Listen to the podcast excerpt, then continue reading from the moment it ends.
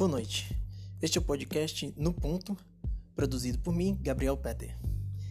E hoje, como não poderia deixar de ser, o assunto será o assunto que vai se estender por toda essa semana e talvez seja determinante para um possível impedimento ou mesmo a renúncia do presidente Jair Bolsonaro, ou coisa pior.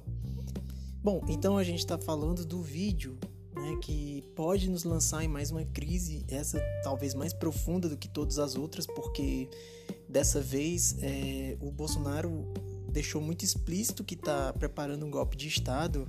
É, eu acho que não tem maneira mais clara de defender um golpe de Estado do que um dos trechos do vídeo em que ele fala que é preciso armar a população é, para que não haja uma ditadura no Brasil. É uma coisa meio parecida com, com é, o chavismo na Venezuela, que é até uma coisa irônica, porque é, uma das coisas que o eleitorado do Bolsonaro mais criticava era a política venezuelana, o regime venezuelano, mas o Bolsonaro está se provando uma pessoa que é tão ou mais nociva do que a dupla Chávez-Maduro. Bem, mas um primeiro aspecto é que o vídeo do dia 22 ele provou completamente o que Sérgio Moro disse né, quando da sua renúncia. Então Bolsonaro de fato interviu na Polícia Federal, né? E para piorar a situação dele, o Moro divulgou umas conversas no WhatsApp em que o Bolsonaro dizia que o, o ex-delegado, né, o, diretor-geral da Polícia Federal, o Valeixo, ele tinha se despedido é, sem qualquer tipo de, de condição, né, de recondução ao cargo. É, e uma coisa que chamou demais a atenção é que a discussão é de baixíssimo nível né, dá a entender que a gente está no meio de uma, de uma discussão de botequim sobre política partidária, em que todo mundo grita ao mesmo tempo né, para tentar ganhar atenção e o presidente é a pessoa que mais grita para ganhar atenção. É, é uma coisa impressionante porque em momento algum se falou sobre a pandemia do coronavírus, né, que já levou mais de 22 mil vidas no Brasil e que está nos tornando, infelizmente, o epicentro mundial da doença. Né? Até pouco tempo atrás, o Brasil estava entre as 10 primeiras nações de, com maior número de infectados, mas agora é segundo lugar, só está perdendo para os Estados Unidos. Nem a Rússia do Vladimir Putin, que meio que maquia estatísticas também e tem uma política autoritária lá, Bolsonaro, está conseguindo fazer essa proeza. Então, é, foi de uma insensatez absoluta, de uma insensibilidade absoluta. E o que se viu naquela reunião, nos trechos que foram liberados, porque alguns foram censurados, digamos assim, né, é, não foram de conhecimento público, como por exemplo as referências é, à China, né, referências, é, digamos assim, pouco amistosas, né, com o nosso maior parceiro comercial, foram vetados, digamos. Mas uma coisa que chama muita atenção é que é uma discussão de interesses mesquinhos. Ninguém está falando sobre os números da Covid, ninguém está falando sobre o pós-pandemia, ninguém está traçando um plano. É como se fosse uma espécie de sessão do descarrego, para dizer assim. Um grande exemplo disso é o Ricardo Salles, né, que deveria ser o ministro do meio ambiente. É uma coisa engraçada no bolsonarismo, no, na gestão Bolsonaro, que todos os ministros eles têm que ser uma coisa completamente oposta àquilo que se espera né, em relação a eles. Talvez por isso que a Regina Duarte tenha tentado entrar na turma e não conseguindo, caiu né, para a entrada agora do, do Blade ator a Mário Frias. Pois bem, o Ricardo Salles ele dá uma, uma analogia assim grosseira mesmo, né, do nível dele, dizendo que aquele momento em que a imprensa estava focada em, em, falar sobre o coronavírus, né, claro, né, que a imprensa tem que cobrir isso, que agora é o assunto principal no Brasil, era o momento de você passar uma série de medidas infralegais para que você conseguisse, enfim, desburocratizar, nas palavras dele, né, é, desburocratizar processo, os processos, né, de, de, uh, de, de anistia para grileiros, é, de, de tomada de terras públicas, né, esse tipo de coisa que é extremamente absurdo. Assim, o coronavírus ele está se aproximando das comunidades indígenas, né, na Amazônia. E o Bolsonaro um dia ele pode inclusive ser responsabilizado criminalmente por, por isso, né, num tribunal internacional como o Tribunal de Haia. Né? Não é à toa que ele tentou fazer passar aquela legislação para não punir é, chefes de Estado, né, os chefes de governo, pela má gestão né, da, da, do país durante a pandemia. Isso chamou muita atenção também porque lá esses ministros todos eles pareciam tramar contra o Brasil.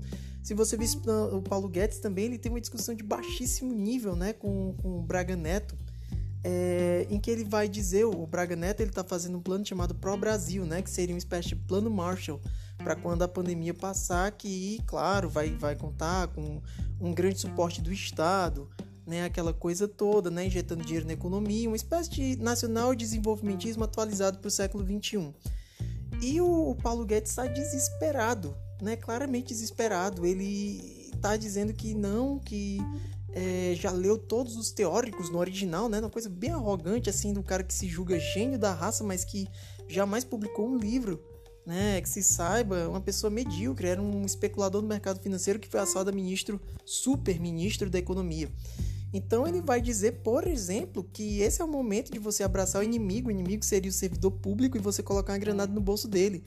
Né? Não é à toa que ele vai propor, é, junto com Davi Alcolumbre, presidente do Senado, a questão do congelamento dos salários dos servidores por quase dois anos, enquanto taxação de grandes fortunas saiu completamente de órbita, né? Não é um assunto que seja da, da preocupação dele. E ele também vai falar que o Banco do Brasil já é um caso liquidado para privatização, né? Mas o Bolsonaro vai ponderar que isso é para 2022, se tiver 2022, né? É, e, e, chegando nesse nível também, a gente vai ter uma dupla que é completamente bizarra, que é a ministra Damares Alves propondo assim um arroba autoritário, porque ela não tem esse poder né, de processar governadores e prefeitos por fazerem o certo, que é, é, propor medidas de isolamento extremos, às vezes, né, como lockdown, para a população, a fim de que a, a, curva de contaminação do coronavírus ela se achate. Mas é, eu acho que o caso mais extremo que a gente teve foi do Abraham Weintraub, que é o anti-ministro da Educação né, que de educador ele não tem absolutamente nada. Que ele, num arrobo também de autoritarismo, vai falar que por ele chama primeiro Brasília de uma putaria, né? Desculpa as palavras, mas foi literalmente assim que ele falou. É, propõe prender todos esses vagabundos, a começar pelos ministros do Supremo Tribunal Federal. Né, e aí, por conta disso, ele foi intimado né, a dar explicações sobre o que ele falou e a situação dele vai ficar bem difícil é possível que ele caia mesmo ele sendo um queridíssimo de Bolsonaro, né? Mas é possível que ele caia, ele vai ficar extremamente desgastado pelo que ele falou. Bom, qual foi o saldo dessa reunião? É, primeiro, eu acho que foi uma das coisas mais absurdas que a gente já teve acesso assim, na história do Brasil. Uma reunião absolutamente fora da curva, com um teor baixíssimo com o presidente aos berros, falando palavrões, dizendo que não vão fuder a família dele, né, que ele vai intervir na Polícia Federal. Depois ele mentiu, disse que era na segurança pessoal, mas ele não falou nada com o Augusto Heleno, né, que é o chefe do gabinete de segurança institucional. E o próprio Augusto Heleno, depois disso, né, vai tentar é, constranger o Supremo Tribunal Federal. De que forma? O Augusto Heleno, ele acha que por conta daquela cara dele, assim, fechada, né, séria e tudo, é, lembrando que o Augusto Heleno, ele foi. É, a ONU pediu que ele desse fora do Haiti, porque numa operação desastrada comandada por ele, é, através do com o exército brasileiro, eles acabaram matando, né, extraoficialmente, seis pessoas numa favela em Porto Príncipe. Né? Então foi uma operação completamente desastrada, assim, no nível polícia carioca. Bom, é, depois do, desse episódio horrendo, né, sem paralelo na história do Brasil o Augusto Heleno e o Bolsonaro tentaram uh, constranger o Supremo Tribunal Federal. A gente já sabe que houveram várias manifestações é, que, de que o Bolsonaro participou, né, das quais o Bolsonaro participou, em que, entre outras coisas, se pede intervenção militar e também né, a, a contra, ou pelo menos pede a derrubada, a prisão dos ministros do Supremo Tribunal Federal. Então, o que, que Augusto Heleno fez? Dentro da possibilidade absolutamente protocolar num processo como esse, que deve ser conduzido pelo Ministério Público, de se pedir a apreensão dos celulares né, de pessoas envolvidas nesse episódio, como Jair Bolsonaro, por exemplo, o Augusto Heleno solta uma nota dizendo que isso pode trazer consequências imprevisíveis. O que, que ele estava dizendo? Bom, eu acho que o Augusto Heleno ele estava dizendo mais ou menos a mesma coisa que o Bolsonaro disse quando ele vai invocar uma lei de abuso da autoridade. Né? É, creio que ele divulgou isso no domingo e na segunda, de surpresa, de manhã, ele foi visitar o Augusto Aras na uh, Procuradoria-Geral da República. Né? Então ele foi meio que também constranger a pessoa que provavelmente deverá conduzir um possível processo contra ele. Né? Então é, é, um, é uma coisa extremamente grave. Uh, talvez se a gente tivesse outro período, por exemplo, se a Dilma Rousseff tivesse comportado dessa forma, muito tempo ela já estava fora do poder. Né? A Dilma Rousseff, para quem não lembra, ela foi derrubada em 2016 num clássico golpe parlamentar, simplesmente por uma desculpa contábil, né? que ela teria cometido as tais pedaladas fiscais que todos os presidentes anteriores também tinham cometido. Enfim, é, os pontos que chamam muito a atenção nessa reunião absolutamente bárbara é uma coisa que o Bolsonaro fala em particular, que é sobre o armamento da população. Né? A Venezuela ela tem uma guarda republicana, digamos assim, que funciona na prática como uma milícia. Se estima que tenha 2 milhões né, de milicianos, pessoas que são armados pelo Estado para defender o regime no caso de uma invasão militar, algum tipo de intervenção. O Bolsonaro ele está querendo passar, está querendo franquear o acesso de armas né, para os eleitores dele. Então, é, a depender da legislação né, do que vem por aí, ele está querendo que a população, não a população, né? Se a gente perguntar que população, a gente está falando basicamente do eleitorado dele. Que essa população ela se arme a fim de defendê-lo. Por que, que ele está com esse medo todo? Né? Por que, que o Bolsonaro tem esse medo tão grande de ser derrubado? Porque ele sabe que a, o que ele está cometendo né, afronta diretamente a Constituição. E ele faz isso não porque ele tenha qualquer tipo de, de demência ou coisa do tipo. Não, é porque ele está jogando para o eleitorado dele. E ele está cobrando que esse eleitorado dele, num futuro possível, né, de, de, uh, de abertura de um processo de impeachment, que ele chama de impeach, né, lá, na gravação dá para ver essa barbaridade, uh, de um processo de impedimento que essa população vai em defesa dele, né, Jair Bolsonaro. Bom, é, isso também vem junto com ataques à imprensa, né? A, a Rede Globo de televisão e o, a Folha de São Paulo acabaram de tirar os, os jornalistas, né, os correspondentes em Brasília. Eles não cobrem mais o dia a dia presidencial com medo, né, desses milicianos, que é o que está se tornando essa, essa, digamos assim, esse eleitorado mais aguerrido do Bolsonaro.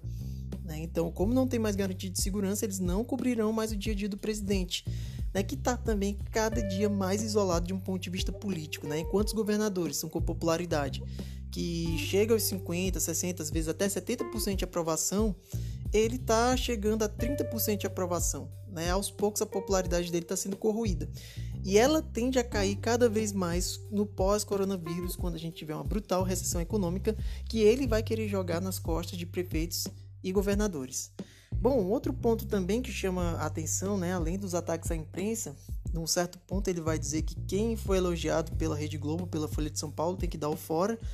É também é, os ataques a governadores, né? Alguns dias depois dessa divulgação, da, dessa gravação, ele teve uma reunião que foi considerada cordial com os governadores, né? Com todos os governadores que foram lá simplesmente por conta de uma formalidade, porque é, eles estão com popularidade maior do que a do próprio presidente né? Mas ele vai chamar o, Wilson Witzel de Strume, é, o, o, o, prefeito de São Paulo, João Dória, de bosta, vai chamar da mesma coisa o prefeito de Manaus, né? É uma baixaria sem, sem tamanho. É, e também uma coisa que é muito grave, que são os ataques à China, né? O Ernesto Araújo, que é o nosso chanceler, anti-chanceler, digamos assim, né? Talvez a figura mais nefasta e vergonhosa que já passou pelo Itamaraty, ele chama a, a, o coronavírus jocosamente, ele acha que isso é engraçado, né? Eu acho que só ele que ri disso. Chama de comunavírus. Né? Como é que. É, é, é, é inconcebível um negócio desse, porque a China é o nosso maior parceiro comercial, atrás dos Estados Unidos. E os Estados Unidos deram de presente para o Brasil agora, anteciparam né, uma determinação do governo Donald Trump que proíbe que brasileiros entrem nos Estados Unidos e que pessoas que passaram pelo Brasil entre nos Estados Unidos.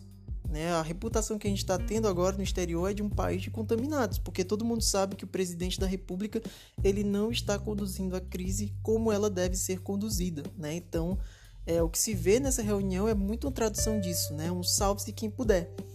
E é uma coisa que preocupa muito, porque é, alguns governadores estaduais estão tendo que recorrer a outras fontes para conseguir respiradores, equipamentos de UTI, por aí vai, porque o governo federal se nega a ajudar né? Ou por, por inércia ou por uma questão de revanche política, alguma coisa do tipo. Então, duas coisas fundamentais foram colocadas nessa reunião. Uma, eles não estão nem um pouco preocupados com a pandemia. E um segundo ponto: um golpe de Estado está em curso. Esse vai ser o último ato, talvez mal sucedido, não se sabe, de Jair Bolsonaro. Ele avisou na reunião, ele né, discursou sobre isso, disse que era facílimo impor uma ditadura no Brasil.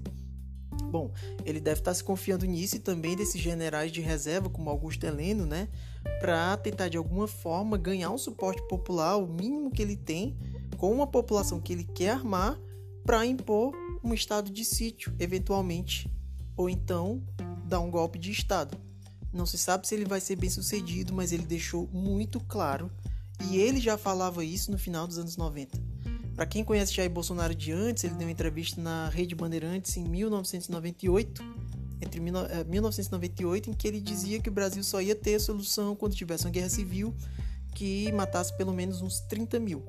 Bom, ele deu o recado há mais de duas décadas. Para aqueles que não ouviram, é isso que a gente tem para hoje. Para aqueles que, ouvindo, ignoraram, agora vão ter que arcar com as consequências. A grande pergunta que, se, que fica é: Será que as pessoas, grandes jornais, grandes empresários, parte da população que se diz insatisfeito com o PT, mas que no fundo compartilhava das mesmas crenças do presidente, elas estarão aptas a fazer esse meia-culpa? E elas embarcarão nessa aventura golpista, eventualmente? Eis a grande questão que atormenta democratas e aspiradores a ditadores. Esse foi o podcast no ponto produzido e realizado por mim, Gabriel Peter. Até um próximo episódio.